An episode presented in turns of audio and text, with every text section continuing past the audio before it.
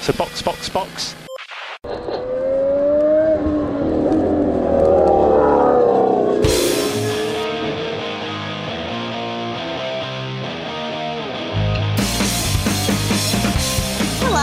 Sejam bem-vindos ao episódio 86 do Box Box Box, o original.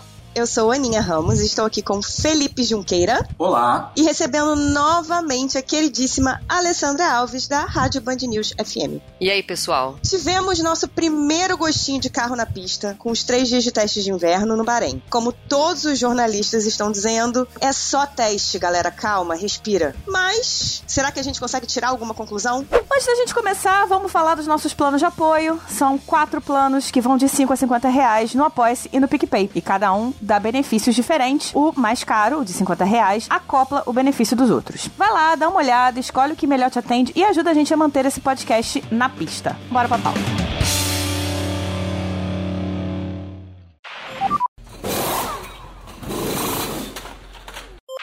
Aninha, como você mesmo disse, né, é uma frase que é tão antiga quanto a própria Fórmula 1. Não, brincadeira, porque antes era diferente essa questão de testes, mas há muito tempo a ideia de fazer testes entre uma temporada e outra, ela já existe, mas ela foi se modificando, né? Antes, inclusive, hoje, já de alguns anos, a gente fala testes de inverno pensando no, no calendário do hemisfério norte, que enquanto não tem Fórmula 1 no final do ano e começo do ano é inverno, lá para eles, mas antigamente, lá anos 80, a gente falava de testes de verão, que eram os famosos testes de pneus que eram feitos principalmente em Jacarepaguá, e era a festa né, para os jornalistas e para os fãs de Fórmula 1, porque a Fórmula 1 era muito menos fechada para o público, eram oportunidades aí para as pessoas chegarem perto, né, interagir mesmo com os pilotos e tal. Agora, fosse o teste de verão lá naquela época, que era focado muito na questão dos pneus, seja esses de agora, é, eu acho que sempre existiu também uma tradição de esconder um pouco o jogo nesse período, para não dar muita pista mesmo, né, sem trocadilhos, do que, que as equipes estão fazendo, porque o regulamento da Fórmula 1 ele é muito restrito, ele é um regulamento muito cheio de diretrizes. Então, mesmo que a gente saiba que os projetistas sempre sacam né, algum coelho da cartola, sempre tem alguma solução interessante, sempre tem algum uso de material diferente, mas é, a margem é muito pequena porque você tem dimensões muito draconianas ali, você não tem muita margem de fazer componentes assim tão diferentes, então qualquer detalhe pode ser a grande diferença num carro de Fórmula 1. Então, a gente vê os carros sendo apresentados, antigamente os carros eram apresentados, agora a gente vê as pinturas sendo é. apresentadas e um ou outro carro que aparece mesmo. Mas aí ele já vem com umas, com umas pinturas às vezes meio esquisitas, com umas, um, algumas soluções mesmo, né, de camuflagem para não dar muita ideia, né, de alguma, de alguma coisa que, que eles estão testando, que eles estão incorporando no carro novo. Então fica muito um jogo de esconde, né, nos, nos testes de uma maneira geral. Então, respondendo muito objetivamente, por que fazer testes de inverno? Eu acho que é para checar principalmente confiabilidade. Acho que a gente está falando de quantos carros conseguem rodar, como eles conseguem rodar nessa temperatura, que cá entre nós nem é tão representativa assim para o resto da temporada, mas eu acho que o motivo principal para se fazer teste de inverno, eu acho que está na confiabilidade dos carros. É, eu acho que a Alessandra bateu aí na tecla principal, né? Você tem um, uma máquina com mais de um 100 mil componentes rodando numa condição altamente estressante para todos os materiais não, se você chegar com ele a primeira vez, botar lá na pista na sexta-feira no treino livre 1, falar, ah, agora vai, a chance de dar errado é grande, né? Tem que testar, ué. Sim, a gente vê aí algumas equipes que, sei lá, fizeram 400 voltas nesses três dias e outras que fizeram quase 300. A McLaren foi a que menos deu volta, né? Deu 312 e é. a AlphaTauri que deu mais deu 456. É uma diferença bastante significativa para você pensar que vão ter 23 corridas em todo tipo de circuito, clima, lugar do mundo. É óbvio que faz uma diferença importantíssima isso. É, eu acho que isso daí realmente é o que acende, né? Qualquer sinal amarelo piscando nas equipes, é essa quantidade de voltas eh, reduzida. Tempo, eu acho que é algo que ninguém tá, tá dando. Uh, não vou nem dizer que não tá dando tudo de si. Eu acho que, na verdade, a gente não tá na cabeça dos engenheiros, do, dos chefes de equipe, para saber exatamente o que, que eles estão buscando naquele determinado período, com aquele piloto, naquele dia, naquelas voltas. Não dá para ter muita certeza, mas é, eu acho que, uh, então, porque é um carro muito lento, ele pode estar, tá, vai, guardando alguma coisa, né? Pode estar, tá, pode estar tá deixando para usar alguma solução aerodinâmica, pode estar tá guardando um pouco de, de, motor também. Eu ainda acho que assim, um carro muito lento a ponto de chamar atenção é, é complicado, ele é lento mesmo, né? Mas um carro que rodou pouco, eu acho que não tem porquê. Tem porquê a equipe uh, esconder, né? A gente uh, ouviu, uh, tem umas especulações aí de que a, a telemetria teria mostrado que a, a Red Bull conseguiu tempos e, e, uma regularidade assombrosa sem nem usar tudo, né? Guardou bastante aí de potência. Então eu acho que a, a questão de, de, Só que não rodar não tem justificativa. Então acho que aí, aí realmente acende aí uma, uma luzinha amarelo piscante. É, eu acho que realmente o que choca é quando a gente vê McLaren. Toda sessão teve um problema, toda sessão demorou muito para entrar na pista. O Zac Brown já falou que deu ruim, resumindo. Deu ruim, eles não, não alcançaram o que eles tinham como objetivo no desenvolvimento do carro. E aí, quando eles não conseguem nem colocar o carro para rodar, para conseguir ver o que, que eles precisam desenvolver, fica bem complicado. Pelo que o Zac Brown falou e pelo que a gente viu, na verdade, é, a McLaren talvez esteja naquela posição horrível de, como o Zac Brown falou, não atingimos os nossos objetivos nos conceitos aerodinâmicos, não deram volta suficiente para ter uma ideia, tiveram problemas, igual no ano passado, de coisas uhum. básicas básicas, né, de, de construção, assim, é difícil você olhar e falar assim, ah, não, vai ser igual no ano passado e vai dar tudo certo. É, e é uma coisa que chama atenção porque é uma equipe que a gente tem visto mais nos noticiários apresentando novos uh, patrocinadores e, e, e, dando a impressão de que está realmente arrecadando muito dinheiro no mercado e para onde está indo, né? Porque normalmente a gente vê, a gente viu em anos mais recentes a Williams, eh, mais recentes não, mas antes da venda da Williams, a gente via, né, a Williams com muitos problemas técnicos, mas era uma equipe que evidentemente tinha problemas orçamentários também. A McLaren chega com uma nova, quer dizer, a nova McLaren, com uma nova é, gestão, chega com uma ideia de que, nossa, esse cara sabe fazer negócio, olha o tanto de parceiros que ele trouxe e tal, e, e aí, né? Cadê? Né? Então isso, eu acho que isso é muito preocupante, porque uma coisa é você justificar, olha, não estou tendo resultado, mas né, o dinheiro aqui está curto. Aí então você fica pensando, é só midiático o negócio? Né? Não, na verdade não está pingando tanto assim lá dentro? Tem que estar tá pingando dinheiro, porque eles agora têm Fórmula Indy, tem Extreme E, eles estão fazendo um monte de outras coisas, então obviamente tem dinheiro para fazer todas essas coisas, e ao mesmo tempo, como você falou, aí contrata o Ricardo, não dá certo, tira o Ricardo, briga, briga com a Alpine para ter o Piastre, aí chega o Piastre e, e o, o teste deles, assim, a nona equipe que mais deu volta, eles deram 312, né? A Alpine deu 350. É, é quase é. um Grand Prix do Bahrein inteiro. É, mais de 30 voltas aí a mais, né? Quer dizer, não é, não é desprezível, né? Não é porque tá na casa dos 300 que ah, as duas andaram. Pô, a gente é, é, é realmente assombra, né? Dá para imaginar que tem alguma coisa realmente de errado nisso. É, né? e você vê, eles se indispõem, tem um, toda uma situação super complexa com a Alpine, com a questão do, do Piastre.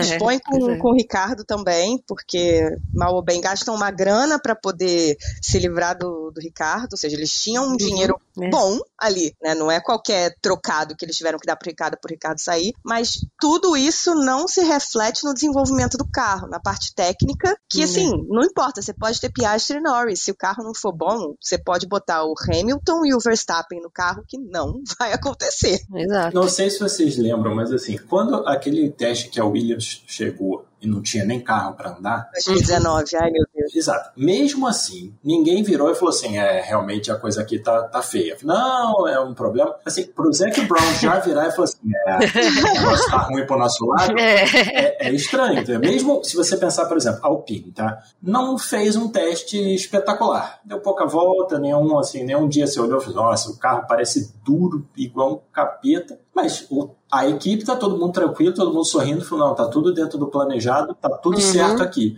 A McLaren, obviamente, não tá tudo certo lá. É, sabe, agora eu, eu, vou, eu vou levantar uma lebre aqui, mas é, é para cada um depois fazer a sua lição de casa, porque eu só pensei nisso agora também, né? A gente sabe que é, cruzar o oceano, trazer conceitos né, da América do Norte para a Europa, sendo a Fórmula 1 uma, uma categoria é, essencialmente europeia, sempre é uma coisa que é muito difícil, né? A gente conta nos dedos das mãos, de uma mão, acho, os pilotos que tiveram um desempenho superior na, nas categorias, na, na América de uma maneira geral, e depois foram bem sucedidos na, na Fórmula 1, né? Acho que se a gente for lembrar, de cabeça a gente vai lembrar do Jacques Villeneuve, óbvio, né? Que, que foi campeão do, dos dois lados do oceano, mas é, a gente sempre também né, lembra de exemplos muito ruins, né? Desde lá do Michael Andretti. Michael Andretti.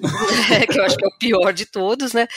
É, será que tem alguma coisa cultural também? A minha questão é essa, né? Quer dizer, de repente a gente pode estar tá, tá, tá diante aí de, uma, de um processo de gestão aí de equipe que de repente usa uh, padrões, parâmetros que tem né, mais a ver com os Estados Unidos do que né, com o automobilismo norte-americano do que com, com a Europa. Não sei, é realmente o que eu falei. Estou só levantando o lebre, não estou questionando porque né, não, é, não é uma. Mas você levanta um ponto muito interessante se a gente lembrar que quando o Ron Dennis lá atrás tomou né, o controle da McLaren e tal, foi a McLaren que introduziu, mas assim, de uma forma mais profissional, como existir um time de Fórmula 1. Seria curioso, né, que, que tirando o Ron Dennis e vindo o Zac Brown para substituir ele, eles não só mudassem isso, como se perdessem completamente aí em, em como liderar um, um, time de Fórmula 1. Seria uma, uma ironia do destino interessante. É ego, né, às vezes, né, para deixar sua marca pessoal, né, para fazer diferente. Ai, gente, acho que todo mundo que já, já trabalhou no ambiente corporativo já viu isso, né? A pessoa assume, né, um, um cargo, né, a pessoa chega novo, né, naquele lugar e ela, ah, não, agora a coisa vai funcionar do meu jeito, né? E às vezes o, claro, eu não sou uma pessoa retrógrada, não sou contra a modernização, eu acho que isso é, uma, é um caminho sem volta sempre e é desejável que seja assim. Mas é que às vezes, né, você mexe em, em estruturas que de uma forma ou de outra estão indo né, bem azeitadas, mas o fato é que, né, faz tempo que a McLaren não está azeitada também, é. né? Então é. é. Eles já têm uns anos que eles estão lutando para não. É, é, como se lutasse para não cair, né? É, lutasse para não cair. Se tivesse futebol, se fosse futebol, eu tava lutando para não ir para a Série B. É, é, uma coisa que eu acho interessante na estrutura da McLaren, até de comunicação, é como o Zac Brown, como CEO, aparece mais do que o team principal. Pois por é. muito tempo eu não sabia. Desde que ele chegou, né? Desde que ele chegou. Sim. Sim. É, por muito tempo eu não sabia que o team principal era o André Seidel, né? Que saiu agora, e agora é outro Andreas, que agora eu não me lembro o sobrenome. É Stella, né? A grande questão, como a Alessandra levantou, né? Essa questão do ego, que a gente já viu isso na Fórmula 1, né? A própria Alpine, quando era Renault ainda, foi um ótimo exemplo, que tiveram uma briga, Vasseri, Cyril e coisa e tal, que quase uhum. arrasou a equipe e era literalmente uma briga de ego, para ver quem mandava mais. Gente, outra questão que foi a questão do ano passado, né? Que foi a quicada, o porpoising, né? Mamíferos aquáticos. foi feita toda uma mudança de regra para minimizar aquilo, depois de toda aquela coisa que foi feita, principalmente pela Mercedes. Botaram o sensor extra, né? Esse ano. É. Tem o sensor Botaram extra. Botaram o sensor extra, subiram o, a altura do carro, o carro tem que ficar no, no máximo 15 milímetros, né? Não pode ficar menos que eles, isso do chão. Eles subiram a borda, a borda do chão, do... a borda do é. chão subiu 15 milímetros. Isso. Então, tem todo um. Foi todo, feita toda uma alteração. Eles já estimavam que iam perder meio, meio, meio décimo, meio segundo, não lembro agora, acho que era meio segundo de volta e tal. Já, já morreu isso, porque a Red Bull já mostrou que já destruiu isso já. Mas o que, que vocês acharam, pelo que vocês viram, do resultado que eles querem, que é o porpoising? Não foi embora, né? Acho que o carro da Williams mostrou que tá quicando bastante. A Alpine também na reta bateu bastante no chão. É, eu, eu acho que é assim, tá lá, né? Eu acho que eles já talvez não choque tanto a gente, porque no, o ano passado realmente foi uma coisa que realmente extrapolou, né? Que ninguém estava acostumado, né, a ver aquilo. Mas com né, o desenvolvimento ao longo, né, do, do ano, a gente vai ver nas primeiras corridas já esse problema sendo atacado, mas a Mercedes sofrendo muito, né, ainda. Eu acho que é natural que, inclusive por essa mudança de novo da altura do assoalho, ele esteja ali ainda presente, mas eu acho que as equipes, né, têm aí uma curva de aprendizado e eu acho que eles vão conseguir resolver isso, né, de uma forma né, mais rápida e menos traumática do que foi no ano passado, mas é, eu acho que essa característica do carro é alguma coisa que é meio inerente aí desse regulamento. Né? É, esse, acho que esse é o ponto, né? Não, não vai sumir, não vai desaparecer. Vai ser, pode ser limitado, mas desaparecer só se o carro não tiver downforce nenhum. Aí vai ser que nem a McLaren ano passado. Corrijam-me os ouvintes que são engenheiros, mas considerando que o termo porpoising foi do, de um dos dos casos de, né, de, gente dos Estados Unidos que se deu bem na Fórmula 1, foi o Mario Andretti que falou isso lá nos anos 70, eu acho que é simplesmente uma questão inerente ao carro que tem o efeito solo e é isso, você vai ter que mitigar você vai ter que controlar, mas não tem como desaparecer. É, eu acho até que tem. Eu, eu, me lembro de ter visto um vídeo da Mercedes que eles estão assumindo tanto, né, que o porpoising é, é, é inerente a esse projeto que eles estão simulando já o, o, efeito do, do porpoising para ver realmente como, como lidar com isso. Quer dizer, deve ter aí um, um, demonstrativo de que em algumas pistas isso daí vai ser mais ou menos drástico, né, mais ou menos uh, determinante para o desempenho do carro e é provável que eles tenham conseguido amenizar essa questão, principalmente se a gente for pensar pensar na questão física, né? Porque isso daí, é, para além da questão do desempenho do carro, acabou virando uma, um objeto de preocupação porque estava fazendo mal a coluna dos pilotos. Então, de fato, não, não dá para falar, ah, não, é assim, vocês vão ter que dar seus pulos. É, uma coisa é uma corrida, duas e tal. Agora, outra coisa vão ser até 2026 aí que a gente está com esse regulamento, 2026 mudou de novo, então vão ser aí quatro anos, cinco anos de quicadas aí. Uhum. Só a gente lembrar de como foi ano passado no a corrida de Baku que os pilotos falando, é. olha, se for para ser assim, a gente vai ter um problema, porque ninguém aguenta aquela reta gigante e... Em Baku, eu acho que teve duas questões, né? Não só o porpoising, mas teve a questão de que a pista precisa... É, é, ela é uma pista mais antiga, mais esburacada, né? Porque por ser uma pista de rua também. Então, além do porpoising, né? Além da quicada, ainda teve o bottoming, que é o carro indo no chão. E ainda tem a questão que ali especificamente eu acho que a Mercedes tentou ir num extremo e aí foi demais, né? Passou uhum. do limite ali e exagerou na dose. Tanto é que não fez de novo, mas aí acabou gerando aquela diretiva técnica, porque eles chegaram no extremo. E aí a gente viu nesses testes algumas equipes, e aí eu vou destacar a Ferrari, que foi a que eu mais acompanhei, é, fazendo testes exatamente de extremo. Uma sessão, um piloto ia com um acerto mais normal, vamos dizer assim, mais equilibrado. Na outra sessão, outro piloto com um acerto super mais próximo do chão, quicando pra caramba, mudando de acerto ao longo do, da sessão, exatamente para ver esses extremos. E aí, quando foi perguntado, foi, foi até o Leclerc que respondeu que realmente eles estavam testando extremos para ver até onde o carro ia é, e que eles não estão preocupados com o porpoise. Ou seja, teoricamente eles estão ali dentro da faixa, eles estavam mesmo era testando até onde eles podiam ir para tirar desempenho do carro. Então, realmente, eles estão considerando o porpoising como parte do jogo, só que quanto mais eles conseguirem mitigar, melhor. Mas aí eu acho que a gente é, chega num, num tópico que eu imagino que você não queira discutir,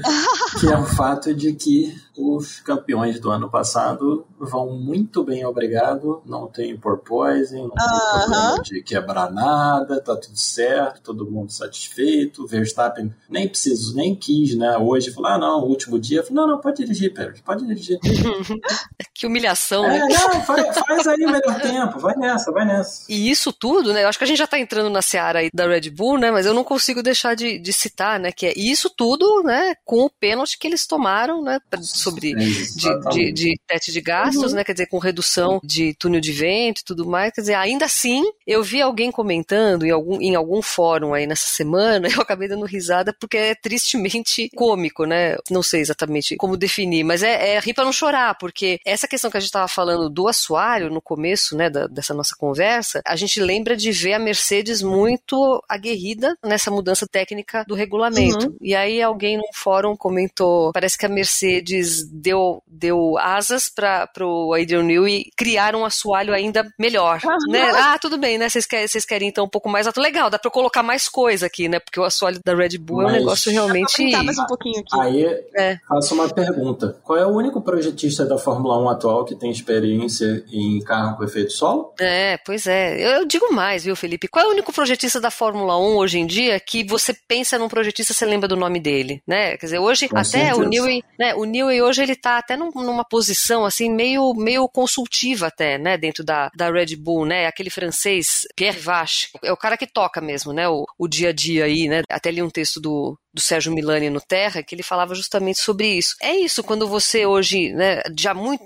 quando, né, anos 80, né, quando, na pré-história da, da, Fórmula 1, você pensava nos carros, você pensava nos projetistas, então você, e, e, tinha uma, né, e tinha uma relação, né, o, o Piquet gostava de correr na, Brab, na Brabham, porque o barato dele era desenvolver os carros com o Gordon Murray, né, Exatamente. John Barner na McLaren, né. Como você ir lá para trás, Jim Clark e o Colin Chapman. Pois é, era uma dupla mesmo. Exato, era uma dupla que funcionava funcionava perfeitamente, porque o Clark queria uma coisa, o Chapman queria fazer exatamente aquilo, então eles funcionavam. É, exatamente. Já, já de muito tempo para cá, basicamente o único nome, né, que a gente, a gente sabe, tem um monte de gente trabalhando em aerodinâmica dos carros, mas a ideia, assim, de você ter um cara que criava um conceito, né, e aí esse conceito é depois desmembrado, é o único nome que, que realmente chama atenção e continua sendo, né, um mago aí da, da aerodinâmica, é o Newey. Porque, na real, até a Red Bull funciona desse jeito. Antes você tinha um projetista, hoje você tem equipes de, sei lá, 10, 20 projetistas trabalhando no aerofólio dianteiro. aí você tem não sei quantos outros trabalhando no, no assoalho. E aí você tem uns,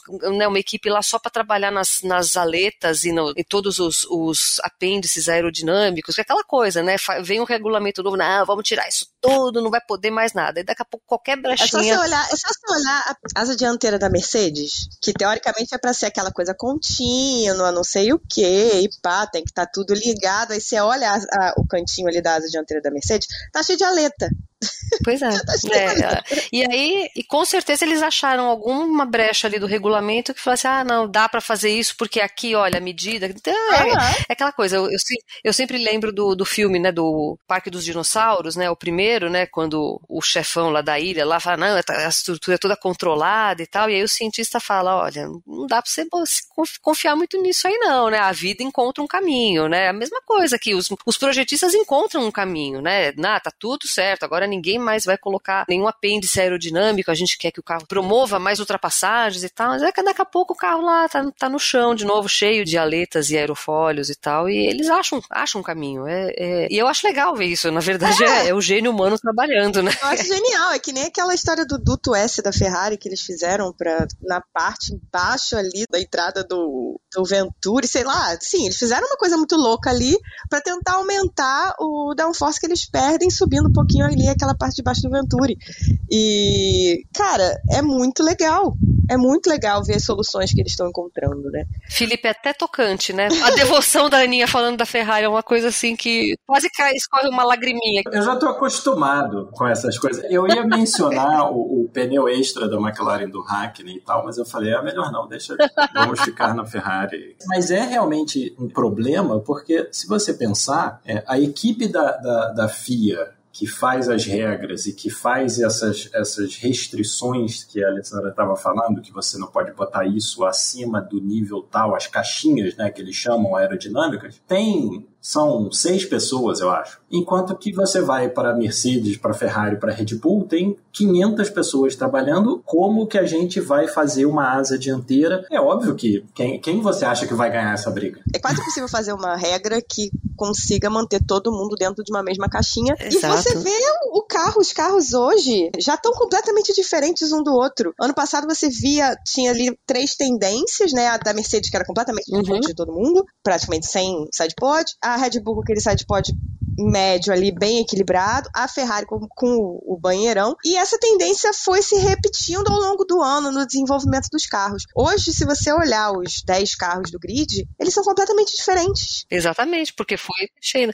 E é aquela coisa, isso que você falou, é um rolo compressor, né? Quem que vai ganhar essa briga? Porque, na verdade, é todo mundo contra a FIA, né? No Sim, caso, porque exatamente. por mais que uma equipe tenha mais interesse, né, do que a outra em mexer ou não mexer, mas, na verdade, todo mundo quer evoluir o carro, né? Então, você acaba, acaba tendo ali uma, uma luta. Eu não vou dizer que é uma luta desigual, porque né, é o poder de um lado, né, o, o poder regulatório de um lado e o, e o poder comercial barra né, financeiro do outro também. Não tem jeito, né? A coisa vai, vai evoluindo e vai mudando, né? E nesse ponto que a gente foi de um ano para o outro que o regulamento mudou pouco, né? Se a gente for pensar, e no entanto os carros estão super diferentes. Com certeza. Eu ia comentar que eu tenho aqui, tá na minha frente, aqui na minha mesa, um exemplo que eu sempre lembro dessa coisa da regra, que é a Tyrrell de 76 com seis rodas. Por quê?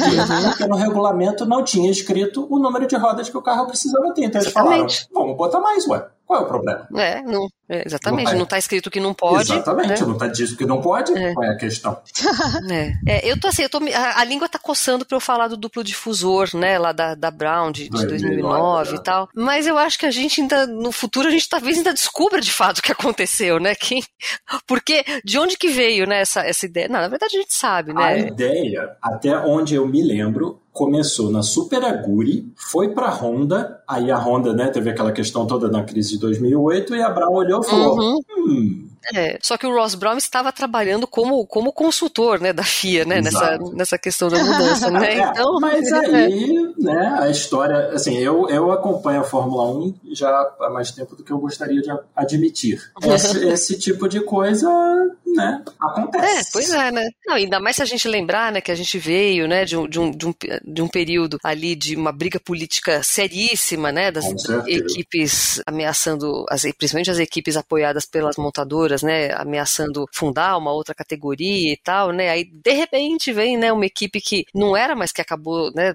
adquirindo um caráter ali meio de garagista e tal, e, e, faz o que fez naquele começo de 2009, mas tem, veio, veio, veio de onde vier, né? Ela é, foi uma solução tecnológica, foi uma, foi uma, uma sacada aerodinâmica né, dentro né, que, da regra. Dentro da regra e deu seis vitórias em sete possíveis para Jason Button, né? Claro que depois todo mundo correu atrás, tanto que a segunda metade daquela temporada lá foi um Deus nos acuda, né? Ele, e... ele gritando no, no rádio, né? How Voltando ao nosso ponto anterior, qual foi o projetista que mais rápido se adaptou mesmo? Não lembro agora. Pois é, né? Por acaso foi o Adrian Newey com, com a Red Bull, inclusive foi levando Sebastian Vettel a vice-campeão naquele ano, é, né? Quase. Dizer, fosse uma temporada, é, fosse uma temporada longa como é, como é de agora, né? Eu, eu acho que o virava. Vettel tinha ganhado cinco campeonatos, com certeza. É. Mais duas corridas e é, já era para Brown. Pois é, ele se segurou ali naquela gordura do começo do ano, né? Mas falando de inovações tecnológicas, tem aquelas que não funcionam tão bem, né? Como a Mercedes com seu microsite pod, que agora existe. Esse ano ele existe. É, quando lançou a Mercedes, eu não sei se você lembra, Ana, que a gente estava conversando e eu falei, ou vai dar muito certo ou não. Era uma incógnita, né? Porque, assim, é diferente de todo mundo. Então, na Fórmula 1, é. assim, quando é diferente de todo mundo, ou dá muito certo, tipo a Brown, e aí tchau para vocês, a Mercedes lá dos anos 50, tem milhares de exemplos. Ou dá muito errado. Deu muito errado, né? Pelo visto. Eu confesso que naquele começo de ano, ali, né, no ano passado e tal, a gente às vezes se apega, né, a algumas teorias da conspiração, mesmo a gente estando nesse, nessa categoria e trabalhando há muito tempo e tal. Eu pensava, falei assim, pô, será que sopraram, né, alguma ideia diferente para Mercedes e vai ficar como uma compensação por, pelo que aconteceu em Abu Dhabi 2021 e tal? Até, até cheguei a ter essa, uhum. essa dúvida, mas claramente, né, rapidamente ela se dissipou, né, porque de fato foi foi, foi um tiro na água mesmo. Foi. É, e os testes estão mostrando que não tá. Que assim, o que eles tentaram resolver não funcionou por enquanto, não teve o, a evolução que eles precisavam ou pensavam que teriam. E aí surgiu hoje uma. Foi um tweet falando que essa versão do carro da Mercedes ainda não é a versão final, que é uma versão de transição para o que seria o verdadeiro W14. Que nunca é um bom sinal, né? que não é um bom sinal.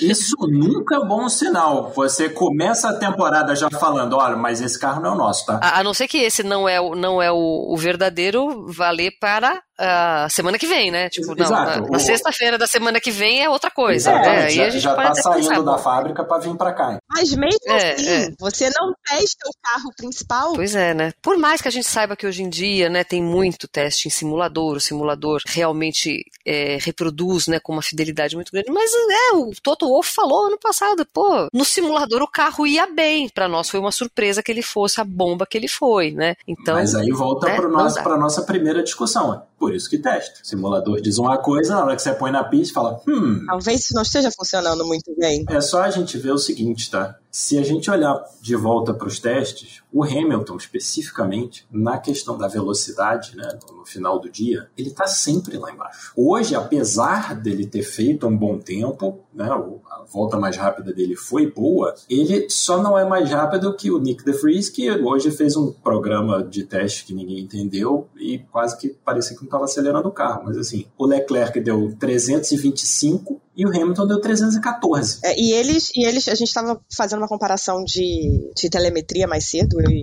Felipe, e a gente estava vendo que as Ferraris não estão chegando na sétima, na oitava marcha, nesse, nesses testes, estavam fazendo voltas sem chegar, mesmo as voltas rápidas, não chegavam na oitava marcha. E eles fizeram ano passado de, também, lembra? Exato. No Ano Bahrein tinha essa discussão de que o Leclerc não está passando a oitava marcha, papapá, teve Não essa chegando discussão. na também. oitava, não tava chegando na oitava de jeito nenhum. E aí, quando a gente foi olhar com as do. A, a Mercedes, do Russell, o Russell tá lá, oitava, pisando fundo, dando tudo na volta mais rápida dele. É, é, é, mas é que tá, né? A gente não sabe direito qual que é a intenção. Né? Às vezes, porque não chegar, não chegar até, né? Não usar todas as marchas também pode significar, né, que o cara tá eh, segurando um pouco de desempenho, né? É, ou é um problema mesmo, né? De fato é um negócio que não é o que a gente disse, né? É, não faz sentido você gastar dinheiro, mobilizar uma equipe para fazer o teste para ficar lá fazendo performance fantasiosa, Aham. né? Isso isso não faz muito sentido. Será que o fato do Russell, né, tá dando tudo, significa, né, que ele tá realmente no limite e, e esse carro, de novo, vai ser um carro de médio para ruim, porque já não tá tirando tanto agora? Por outro lado, a Ferrari não, não conseguindo, será que ele não, não tá eh, segurando um pouco, né, de desempenho do carro também? É pouco provável a gente ver isso dentro da Ferrari, né? Porque, porque a Ferrari né, não tem esse tipo de, de comportamento. Inclusive porque é, a impressão que dá é que eles, até pelo tanto de, de, de dificuldade, de problemas que eles têm com estratégia ao longo do ano, a gente sabe que criar boas estratégias é algo que está diretamente relacionado à quantidade de dados que você tem e à interpretação que você faz deles, Com né? certeza. Então, ficar escondendo muito o jogo agora não, não, não faria muito sentido, né? E que foi um comentário que hoje rolou durante o treino. O Anthony Davidson comentou que ele falou com uma pessoa de outra equipe e ele falou, falou, olha, pelo que os nossos dados de GPS, papapá, a Alpine está escondendo o jogo. Eles estão muito bem, É. e então não precisa se preocupar com eles. É verdade? Não sabemos. Vamos saber na- nesse final de semana agora. O que É. vimos é que a Alpine tá ali quietinha no canto dela. Quietinha no canto dela com a- o carro que todo mundo fala que é duro, que papapá, que é isso, que é aquilo, mas não parece ter nenhum desespero na equipe. Então, É, eu, eu vi muita gente, assim, realmente achando, né, acho que até em função desse comentário da, da transmissão, ah, então a Alpine tá escondendo o jogo e tal. Eu, eu não sei, sabe, às vezes eu, essas equipes, né, de, de meio de pelotão, ainda mais nos dias, né, de hoje, com tudo muito conectado, com muita informação, né, simultânea e tal, acho que criar fatos, às vezes, é, é, é uma coisa muito importante para a equipe, para além de gerar resultados, né. Então, equipes que brigam aí em, em função de orçamentos, que precisam atrair patrocinadores também. O contrário seria o, o que a gente pudesse esperar. Uma equipe pequena, de repente, aquilo que você falou no começo, né? põe aí, né, um litro de gasolina, a pneu mais Alfa macio. Romeo mostrou isso. Exato, já. né? Com, com o Bottas fez Ele isso. escondeu. Mas aquilo que eu falo, eu, eu me dou o direito, né? Você falou, Felipe, que você acompanha a Fórmula 1 há mais tempo do que você gostaria de admitir, né? Eu tô numa situação muito mais lamentável nesse sentido do que você, com certeza, porque eu não me dou mais o direito de ser ingênua, né? De pensar, ah, tá, então a Alpine tá escondendo o jogo, ah, porque, porque eles estão muito bem, né? É, eu vejo simulacro em tudo, eu vejo malícia em tudo. Então, até a ideia de os caras estarem escondendo, eventualmente estarem escondendo o jogo, pra mim pode ser um factoide também, né? De falar assim, bom, vamos atrair atenção pra nós, porque, ah, não, esses caras estão bem, vamos botar dinheiro lá neles. Porque, no final das contas, é triste, mas é tudo dinheiro, né? A sensação Com que eu tenho, a sensação que eu tenho nos testes é que não faz sentido pra mim equipes médias, pequenas, fazerem jogo de esconde, porque eles têm muito mais a testar. Por exemplo, o Aston Martin, que falou que fez um carro 90% novo. né? Não faria sentido na minha cabeça. Eles atualizaram, agora é 95. Agora é 95, tá É. bom. Dessa vez parece que funcionou, mas é teste, né? Não faz sentido pra mim um carro que é 95% novo, eles chegarem nos em três dias, os únicos três dias que eles têm pra botar o carro pra correr, eles esconderem qualquer coisa. Eu, eu vejo isso nos carros dos médios. Aí você pega, e, e especificamente no caso da Mercedes, que tá tendo que fazer muitas mudanças no carro, porque o carro do ano passado era muito ruim. Agora você pega Red Bull e Ferrari, Red Bull mais ainda. Red Bull que teve o ano de 2022 quase perfeito. Se não foi perfeito, foi só porque aquele início de ano eles tinham aquele probleminha ali que estourou o motor algumas vezes, mas depois passou, resolveram. O maior problema deles foi na primeira corrida do ano. Isso. Depois disso, É. foi Depois foi. céu de brigadeiro. Exato. Sim, Então, é, assim, foi- eles tiveram um ano perfeito. Foram desenvolvendo o carro que já era muito bom desde o início ao longo do ano, enquanto Ferrari parou de desenvolver em março, Mercedes teve que ficar trocando e tentando achar um caminho ali dentro no desenvolvimento do carro. Não foi um desenvolvimento é, linear da Mercedes, né? Então, quando a Red Bull chega para esse ano, eles tiveram um inverno super tranquilo de realmente aparar esta e resolver aquela questão ali que mudou ali o regulamento. Então a gente consegue focar nisso aqui, porque o resto está bem desenhado. Então a, a Red Bull pode tocar com tranquilidade o teste dela, esconder o que ela quiser, fazer o que ela quiser. A Ferrari ainda pode um pouquinho, a Mercedes já não consegue. As outras também não. Pois é, eu, eu na verdade, eu acho que assim, não é nem uma questão de. De você falou né, que você não, não se permite ser ingênuo, eu acho que você está certíssimo, porque eu acho que a gente qualquer coisa que fuja do que seria esperado dessas equipes vai ter alguma coisa por trás disso, com certeza. Porque não faz o menor sentido, por exemplo, Aston Martin, Alpine, que ano passado tiveram uma briga duríssima para conseguir né, a Aston Martin querendo brigar com a Alfa Romeo, querendo passar a Alfa Romeo, não faz nenhum sentido você gastar os três dias de teste. Ah, não, vamos, vamos rodar com, com o tanque mais cheio, vamos fazer isso. Porque, por exemplo, você olha assim, a Alpine, né? Todas as vezes que a gente viu o onboard da Alpine, o carro realmente é duro, mais, assim, mais duro do que todos os outros. Qual seria o sentido deles falarem, olha só, vamos rodar com o carro super duro, vai ser um horror, os pilotos vão detestar, aí na sexta no, no, no, FP2, não no 1, 1 a gente continua, aí no 2 a gente põe o carro assim do jeito que a gente quer. Não existe isso. É, não, não faz sentido. Aí você vê a Aston Martin, que fez bons tempos, e aí eu não vou destacar o Alonso somente, não, porque o Alonso fez voltas incríveis, mas ano passado também.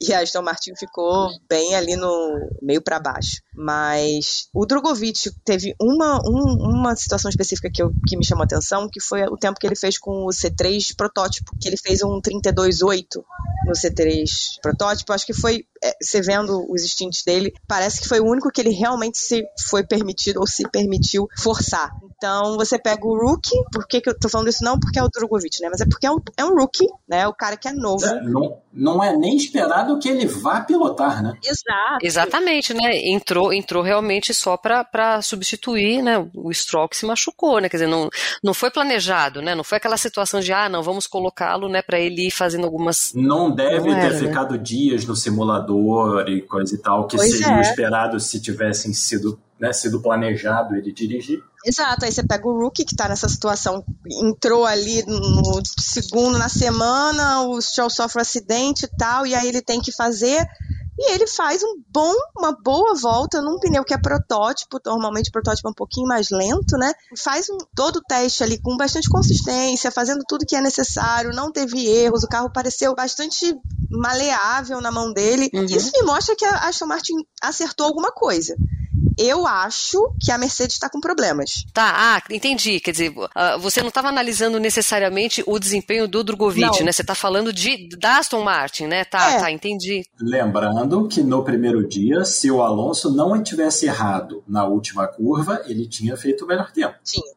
Sim. Ele cometeu um erro na saída da última curva e mesmo assim quase igualou o Verstappen. É porque Tudo o Alonso, Alonso né? a, gente, a gente analisar o Alonso é, é complexo, né? Não vamos achar que ele vai bater a Red Bull, porque, né? Não, não vai acontecer, não, não. mas assim, o carro obviamente tem qualidade. É, eu, eu acho que sim, eu acho que inclusive é, é uma situação que eu ouvi, né, nesses últimos dias, que isso, isso é fato, né, o Aston Martin é, nitidamente evoluiu, eu acho que essa observação da Aninha é muito interessante, né, quer dizer, você pega um rookie, né, que faz tempo, eu acho que nesse dia, foi o terceiro tempo do, do dia que não, ele conseguiu? ele conseguiu o terceiro dia com, com o... Com, não, mas não com o protótipo. É, com o macio, com o C5. Com o C5. É, mas tá, o protótipo é. que é C3, né? Ele fez um 32.8, que é um tempo bem, bem ok. Sim, sim. O é. melhor tempo dele foi 32.0. Pois é. Com o macio.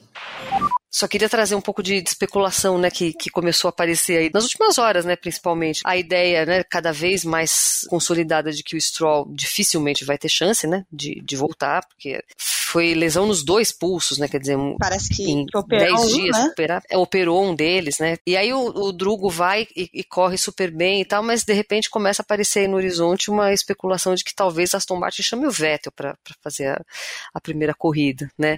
É, eu acho que esse, esse é o tipo de coisa que, se acontecer, me trai assim um certo, não sei, não vou, não vou dizer um amadorismo, mas uma, uma falta de, de ética, de profissionalismo, porque não por, por chamar o Veto, por ele ser um veterano que, que saiu da equipe e tudo mais, mas se, se existir mesmo essa intenção, se não estiver só no campo da, da especulação, então por que, que já não trouxe o Vettel para fazer a, os testes? Estão né, negociando? Exatamente. E aí, para que, que você tem piloto reserva? Exato, exato. Bom, gente, mas isso, mas vamos combinar que isso daí a gente viu acontecer várias vezes, várias né? Vezes. O Van Dorn como, como uh, reserva da, da Mercedes, né? Na hora que o, que o, Vet, que o, que o Hamilton tem Covid, colocam o Russell, Russell. lá no, é. no, lugar. Parece que é assim, é a, o, o, o posto de piloto reserva hoje em dia é, é, um, é, uma, é uma situação que é mais para vezes para acomodar o interesse de, né, de uma marca, né? De não, tudo bem, eu, tipo, eu tipo te dou um motor é, assim, assim não, eu, eu te dou o motor, mas aí você, né, deixa ali o, o meu piloto esquentando o banco ali e tal, porque eu, né, quero que o cara, né, é, viaje, faça parte do, do circuito. Não é por ser brasileiro, não é por ser, né, é, isso mostra, assim, uma falta de profissionalismo mesmo da, da equipe, né, quer dizer, o cara vai, né, é, gera um monte de dados para a equipe, né, é, participa aí, né, de, de uma curva de aprendizado com, com a equipe. Então, assim, evidentemente o carro é melhor, né, do que, do que é, era no ano passado, dá, dá a impressão que, que, é uma evolução. Eu acho que não, não tem dúvida em relação a isso. Mas se, se tem uma derrapada administrativa dessa, eu acho, eu acho ruim, né? Mas a Mercedes já fez, né? Desde que o, o Stroll assumiu, né, e foi ótimo porque ele salvou uma equipe que ia desaparecer, todo a, a, o mérito dele, existe um conflito gigantesco do dono da equipe empregar o próprio filho. Né? Isso aí, é, ele, é, ele é um humano, ele, obviamente, na hora de decidir uma coisa que tem a ver com o filho dele, não vai ser a melhor decisão. Eu acho que a diferença do, do Vettel entrando aí na Aston pro Russell, no caso do, do Hamilton, só tá no fato de que para Mercedes valia muito a pena testar o Russell no, no, carro, porque o Russell era o cara que Sim. ia entrar depois todo mundo sabia, tava todo mundo esperando. O Russell era o futuro deles, né? E o Vettel é o passado da Aston sim, Martin. Sim, é. Que a Aston Martin deu um, uma é, é. ferrada é. nele ali. Ele foi aposentado, então não faria não, não, não faria assim. assim também, dá pra né? fazer? Dá, óbvio que dá. Talvez o Vettel voltasse, é, o Vettel é apaixonado por correr e tal. Mas eu acho que é pior do que a Mercedes ter colocado o Russell, sabe? É, eu acho que junta com isso que o Felipe falou, né? O, o Drogovic é uma ameaça real pro lugar do Stroll, né? Do Lance Stroll. O Vettel não é. Imagina Sim. se o Drogovic faz o que o Russell fez na mesma pista, inclusive. Uhum. Chega lá, bate o pois é. Alonso é. e, sei lá, chega em quarto. Complica. Exatamente. E, e assim, tem um outro aspecto que como será que foi o inverno do Vettel? Será que ele se é, cuidou exatamente. 100%? Tá treinando? Provavelmente não, né? É um período longo, não é o cara que saiu da Fórmula 1 e falou, não, mas o ano que vem eu vou estar tá correndo de WEC, né? Eu não, vou pra é, Fórmula E. Não, apos... né? literalmente aposentou, botou o chinelo e é, vou é cuidar da minha fazenda, dos meus filhos, e é isso aí. Exatamente. É. Você vai acreditar numa briga que talvez seja muito apertada, né? Porque não sabemos qual é realmente onde está cada um. De repente, a Aston Martin vai ter uma briga tão apertada quanto teve ano passado. Você vai desperdiçar, de repente, a oportunidade de ter um bom resultado com o Drogovic para trazer o Vettel, que nunca dirigiu o carro, botar ele na sexta-feira no carro e falar: ó, dá seu jeito aí. Uhum. Tá pensando o quê? Que ele é o Huckenberg? Exatamente. Mas aí volta no que você falou. O Huckenberg saiu da Fórmula 1 e continuou ativo em outras categorias. Ele, exatamente. O Vettel exatamente. aposentou. E uma coisa que tá rolando também agora, eu tava vendo agora de tarde, que o Stroll parece que pode perder inclusive a segunda corrida, dependendo da recuperação. Eu não sei se vocês já quebraram o punho, tá? Já. Não de operar. O punho eu não quebrei. Supostamente ele quebrou os dois num acidente de bicicleta que usualmente é violento, né? sim, sim. Violento, o impacto, e né? aí você quebrou o punho e aí você dá um carro de Fórmula 1 e fala assim: ó, agora segura esse bicho aí. Justo o punho, né? Que se falasse assim, ah, foi alguma coisa. Não, não né? Qualquer coisa que no braço. Não, quebrou a perna. Tá bom, mete um pino na perna e, e, Sim, e aguenta a dor. E vai, né? Mas o punho. E os dois ainda por cima. Não dá nem pra, não dá nem pra fazer é. num, num mais do que o outro. Tipo o, o Kubica, é. né? Que tinha um braço que era mais fraco que o outro. Põe mais coisa. É. Põe mais coisa pra ele fazer com outra mão e tal. Sim, sim. É, o, o, o volante era diferente, inclusive, Exato. né, pra ele. E né? tudo bem. E ele, e ele deu o jeito dele. Mas quanto tempo? Oito anos? Sete é, anos né? que demorou pra ele voltar? Pois é. A gente tem 15 dias, né? Entre uma corrida e outra, né? Não é a semana seguinte, mas mesmo assim, pra recuperação de lesão, numa lesão né, nesse nível aí, né, dessa relevância para a pilotagem é complicado. Né? Não, se ele quebrou os dois, botar ele de volta no carro, eu diria que é uma temeridade. Aí eu acho que tinha que fazer igual o MotoGP, é, que os pilotos de MotoGP sempre acham que estão tão bem, né? E aí a, o pessoal médico da Dorna fala assim: ah, tá bom, você quebrou a clavícula, né? Você quer voltar? Tá bom, faz 10 flexões aí. Ok. Se você aguentar, você pode. Óbvio que não aguenta, porque é. eles são super humanos, mas tem, eventualmente sente dor. Tem essa questão, né? É um atleta de alto nível, a recuperação dele vai ser mais rápida, ele tem todos os melhores, além de ser um atleta de alto nível, é bilionário. Então ele tem melhor cuidado à disposição dele. Ele pode estar dormindo na câmara hiperbárica desde o do, do momento do acidente, que o corpo humano tem limitações. Tem limitações, é. exatamente. Lógico, né? É. Então, até o osso consolidar e ele poder começar a fazer exercício de fato para repor aquele músculo que ele perdeu porque ficou com o braço imobilizado, com um pino ainda por cima, então ainda teve que cicatrizar uma abertura ali do braço. Pô, eu, eu acho, que é uma decisão que não pode ser da equipe. Eu acho que tem não. que ser uma decisão médica. Médica, a, a, com a FIA sempre fala que a segurança acima de tudo, não sei o que, você não pode ter um piloto que de repente, na, na hora que precisar fazer um movimento brusco para salvar um acidente, uma coisa assim, não vai ter força para fazer. Sim. Uhum. Eu acho muito perigoso, é muito ruim para o Stroll. Quer dizer, se ele, se ele por um acaso tem alguma condição, não de, de verdade, primeira corrida, eu acho que já foi.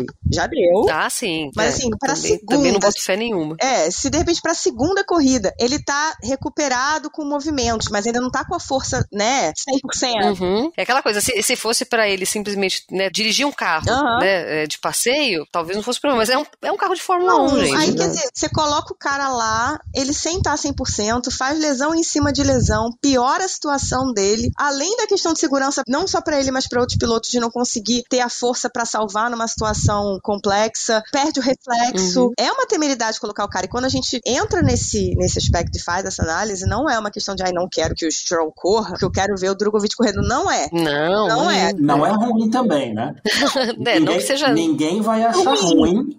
É. Ninguém é. vai achar ruim. Mas assim, é ruim que o Lance Stroll esteja passando por isso e ninguém quer que, na verdade, é que a coisa piore para ele depois. Exato, exato, né? Como Mark Marques, né? Ah, exato. Mark Marques é o melhor exemplo. Exato. É, quis voltar antes, né? E foi isso, né? Ele falou, eu aguento, não pode deixar que tá tudo tranquilo, e não tava tranquilo. Ficou muito pior, né? Ficou muito pior. Ah, e, e, assim, a equipe tem que pensar também que, assim, independente de quem é o Stroll e tudo mais, se você tem um piloto que você contratou, você quer que ele seja o seu piloto, você considera que ele é a melhor opção para a sua equipe. Você arriscar ele é, agravar uma, uma, um machucado que ele teve e ficar mais tempo fora é uma péssima decisão para a equipe. Vai exato, estar se prejudicando. Exato. É uma irresponsabilidade até, né? Pois é. Para a equipe de uma maneira geral. Exatamente. Para a gente finalizar, tenho duas proposições aqui para a gente brincar de mandinar. Quero que a gente faça previsões para os construtores. Qual vai ser a ordem ali? Ordem final? Ordem final. Do primeiro pro décimo. E depois a gente vai fazer previsões aleatórias. Exercício de criatividade. O que vocês acham que pode acontecer? uma previsão completamente aleatória. Aleatória. Aleatória. Uma pena que o Mazepin ainda não tá, porque quando, quando ele tava e tinha isso, brinca. todas as minhas previsões aleatórias era ele fazendo alguma cagada. E eu acertei, eu acertei várias, porque ele fez um monte de cagada. então vamos fazer as previsões para os construtores. Resultado final. Começa aí, Felipe. Resultado final. Eu gostaria muito de poder apostar em outra coisa, mas acho difícil não apostar na Red Bull como campeã de novo. Eu acho que tudo que a gente viu do ano passado e tudo que a gente viu no teste essa semana é impossível apostar em outro para ganhar. Acho que a Ferrari vai bem, vai chegar em segundo. Gostaria muito de ver a Aston Martin ou a Alpine ou qualquer outra trazer uma surpresa e chegar em terceiro, mas eu acho que a Mercedes vai dar o jeito dela e vai chegar em terceiro também. Aí depois é que a coisa fica interessante. Aí depois eu vou falar o seguinte: eu acho que Aston Martin em quarto, a Alpine em quinto, Alfa Romeo em sexto, a Haas e a Alfa Romeo sendo a grande briga da temporada, assim, né, aquela coisa, um ultrapassa, o outro passa de volta, o outro passa de volta, no final a Alfa Romeo se dá um pouquinho melhor. Eu acho que ah, depois vai vir a Alpha Tauri, e aí sobramos Williams e McLaren. Eu acho temerário apostar na Williams no momento, então eu vou botar a McLaren e a Williams ainda lá atrás, porém com uma performance melhor, porque eu acho que a Williams está num caminho de subida, mas ainda não o suficiente para eu apostar neles. É, o Williams teve uma confiabilidade muito boa. Segundo maior número de voltas, 438 voltas.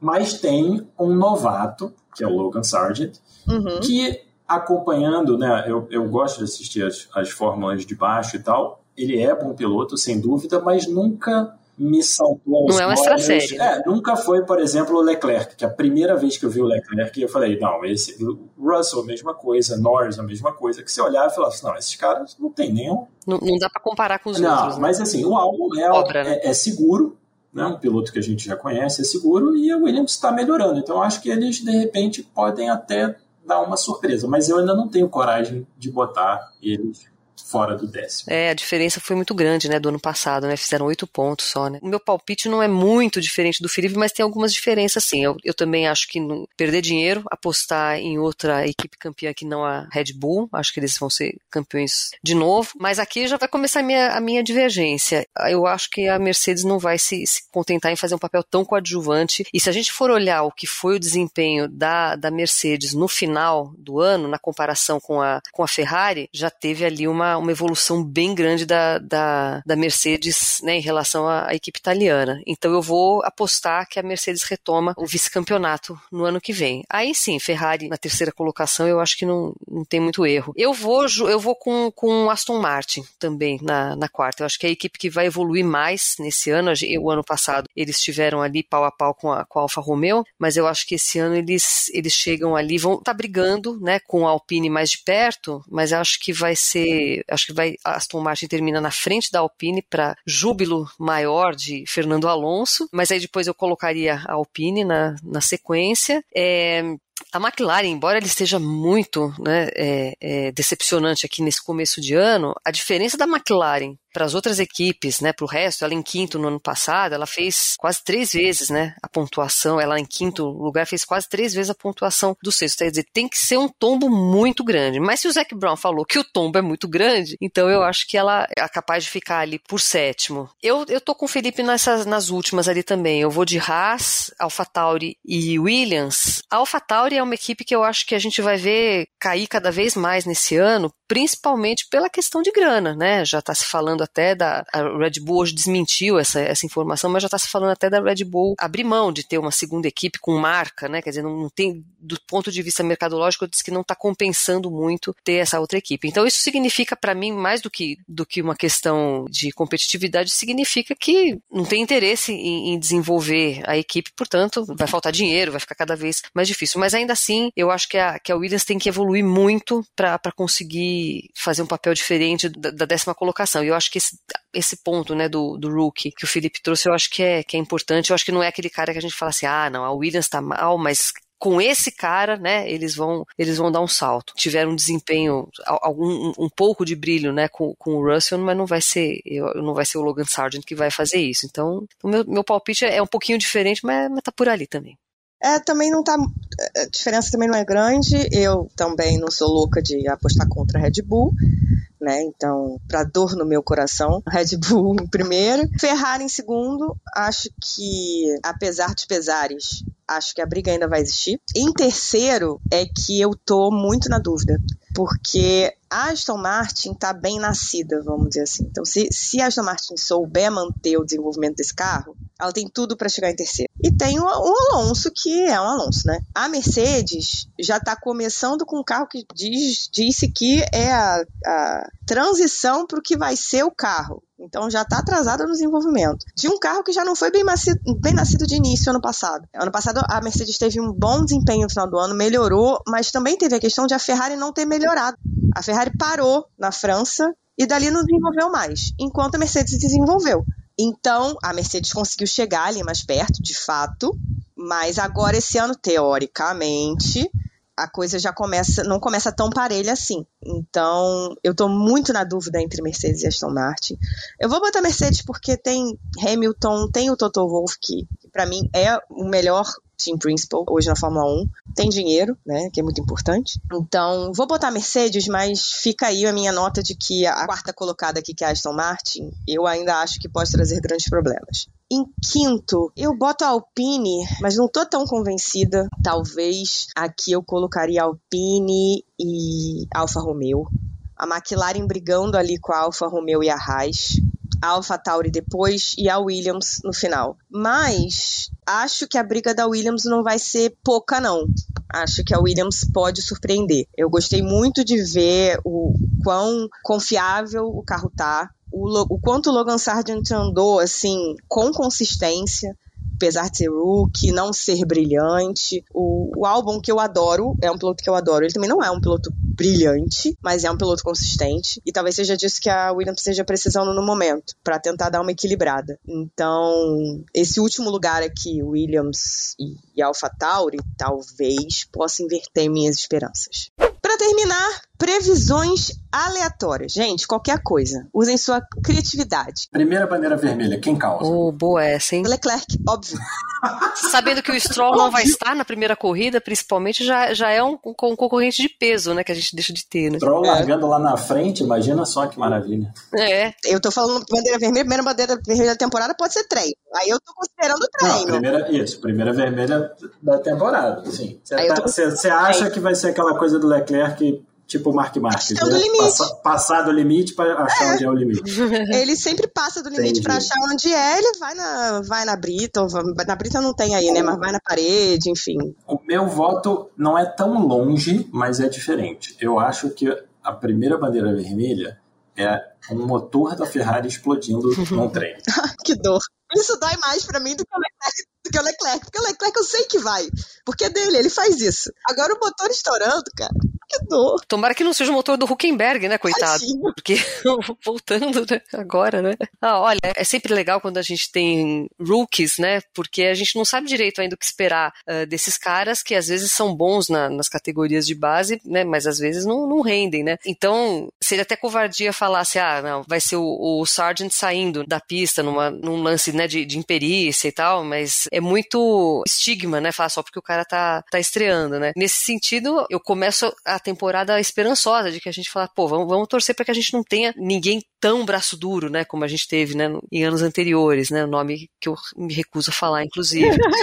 Mas eu, eu iria mais no arroz com feijão mesmo, eu, eu, eu, acharia que era alguém, alguém saindo da pista, algum jovem, né, algum, algum piloto novo. Posso propor já uma previsão aleatória? Eu acho que o De Vries vai colocar o Tsunoda no bolso muito fácil, muito fácil. Eu acho que ele é que é, é uma diferença, talvez. É, eu não acho o Tsunoda ruim, né? Mas eu acho que ele é um piloto que já não tem mais o benefício da crueza, né? Da, do, do fato do, do, do noviciado, para ainda continuar fazendo alguns, alguns erros assim, né? Muito e, e muito destempero também. Né? Ele, é, ele é um piloto que acho que não tem muita, muita inteligência emocional. Ele acaba, acaba se, se atrapalhando. É uma equipe que, infelizmente, não tem assim muito um potencial muito grande. Mas eu acho que entre companheiros de equipe equipe, eu acho que o De Vries é, é um cara que vai sobrar muito na, na, comparação com o Tsunoda. Me dói muito essa previsão, porque eu acho o Yuki o piloto mais fofo que já houve na Fórmula 1. Ah, isso sem dúvida, né? Mas eu, isso é, a menor dúvida, é difícil né? discordar por, ainda mais porque o The Freeze é um rookie que já foi campeão de outras categorias, tem quase 30 anos de idade. Ele é bem mais experiente. Exatamente. É. Nessa linha de surpresas que podem acontecer entre companheiros de equipe,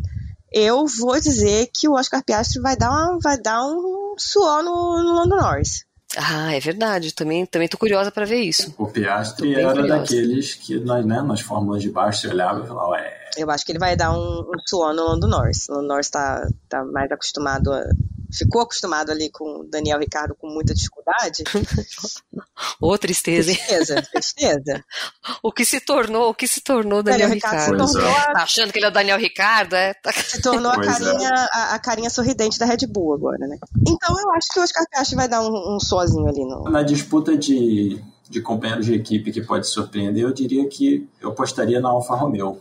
E eu, o Joe dá um passa para trás no, no Valtteri Bottas, que para mim já entrou na fase Kimi Raikkonen da carreira, de tipo, só tô aqui para me divertir um pouquinho. Uhum. Eu acho que esse ano ele ele, ele passa o Bottas e, e é isso. E tchau para ele. Que ano passado ele já deu uma melhorada. Ele nunca foi muito impressionante na Fórmula 2, não era assim grandes, né, uma, uma sumidade, mas eu acho que ele está melhorando muito e eu acho que a Fórmula 1 vai ter um carro bom. Então, acho que se fosse votar num, numa surpresa entre entre equipes aí seria, seria o, o batendo o Bottas finalmente. Boa, boa essa. Essa é bem instigante. Vou, vou ficar bem atenta para ela ao longo da temporada. Eu tenho outra. Qual vai ser a corrida que o clima na Alpine vai pro buraco? Porque vai.